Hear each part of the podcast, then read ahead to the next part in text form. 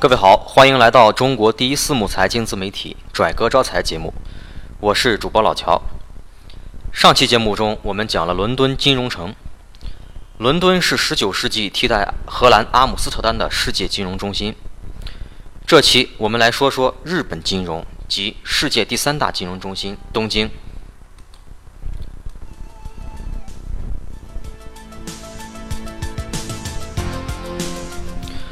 日本。一个弹丸之地，仅有三点七万平方公里。尽管资源贫瘠，却在明治维新之后逐渐成为世界的强国。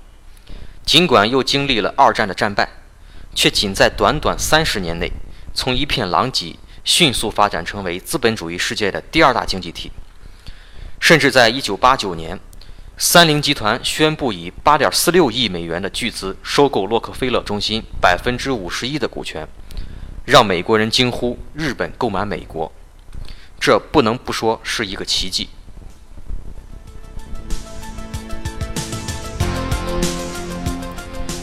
日本创造的经济奇迹，我们总结下来有这么几个重要的推动力：第一，是美国的大力扶持。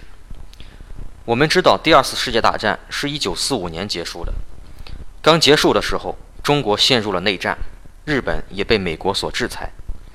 不过，短短的几年时间，美国发现中国内战即将结束，中国会同苏联一样去影响美国的霸权，所以美国需要一个伙伴，而日本恰恰符合这个条件。从地理位置上来看，紧邻中国和苏联；从历史问题上讲，又同中苏之间存在着战争的仇恨，而以日本的民族性格，又是一个争强好胜的狼性伙伴。同时，日本在二战中还被美国所征服，可以说，日本是上天送给美国的一个宝贝。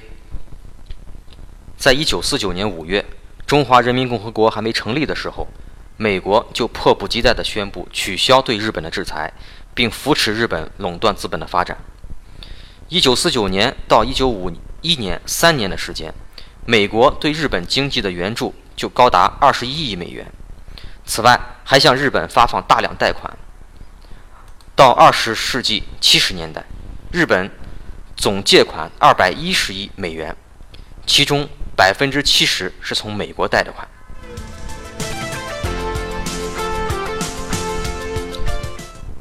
第二，朝鲜战争。朝鲜战争对中国、美国和朝鲜都不是什么好事儿，唯有对日本，却是经济发展的天赐良机。在一九五零年到一九五四年四年的时间里，日本从美国拿到了二十四亿美元的订单，提供了十万人次的就业。所以说，朝鲜战争给日本经济注入了新鲜的活力。就连日本当局自己都说，如果没有朝鲜战争，日本经济不可能发展的如此迅猛，更不可能在六十年代末就成为世界经济大国。这场战争给日本至少节省了十年。一定程度上可以说，由于朝鲜战争，日本才找到了活路。第三，日本的产业保护。一九五三年的时候，日本实行过短期的自由贸易，当时日本的汽车工业还不行，那些大量进口的外国汽车几乎就要把日本的汽车工业给全面摧毁了。为了推动民族产业发展，日本从自由贸易撤退了，选择了保护主义。通过高关税、非非关税手段、大规模政府补贴，还有推动产业联盟等等方式，实行民族产业的赶超。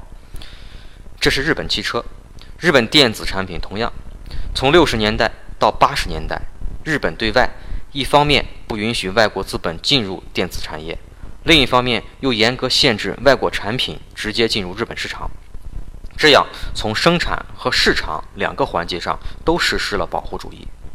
对内呢，日本通过政策推动、财政银行等支持，大力推进、促进电子产品的研发，这样日本电子产业终于在世界上独树一帜。第四就是实施出口第一的政策，日本在对重要产业实施了保护的同时，也积极推行以亚洲作为原料产地和销售市场的积极出口政策，大量的出口占领市场。第五，向欧洲国家看齐。大量引进欧美发达国家的先进技术。最后，就是推动了日元走向世界。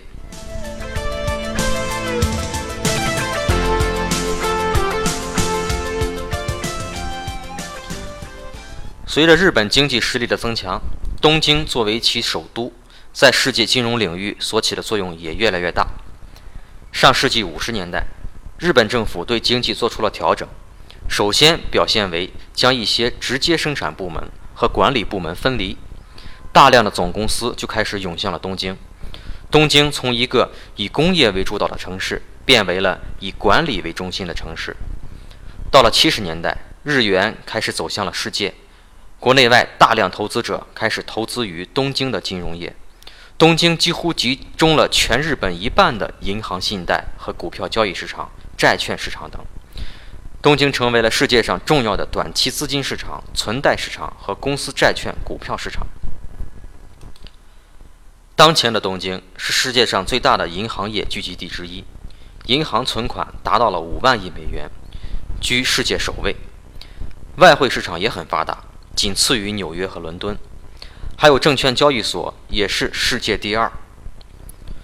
东京这一金融中心既给亚太国家筹集了发展资金，也给其他各国提供了金融交易的机会。目前来看，其实东京金融的影响力主要还是面对西太平洋国家，还没有完全的走向世界。这主要受到了周边其他四个离岸金融中心的影响，包括新加坡。菲律宾、香港和台湾。尽管如此，以东京的影响力和安倍上台以来日本经济的复苏进展来看，未来几十年，东京的金融业仍然具有非常大的发展潜力。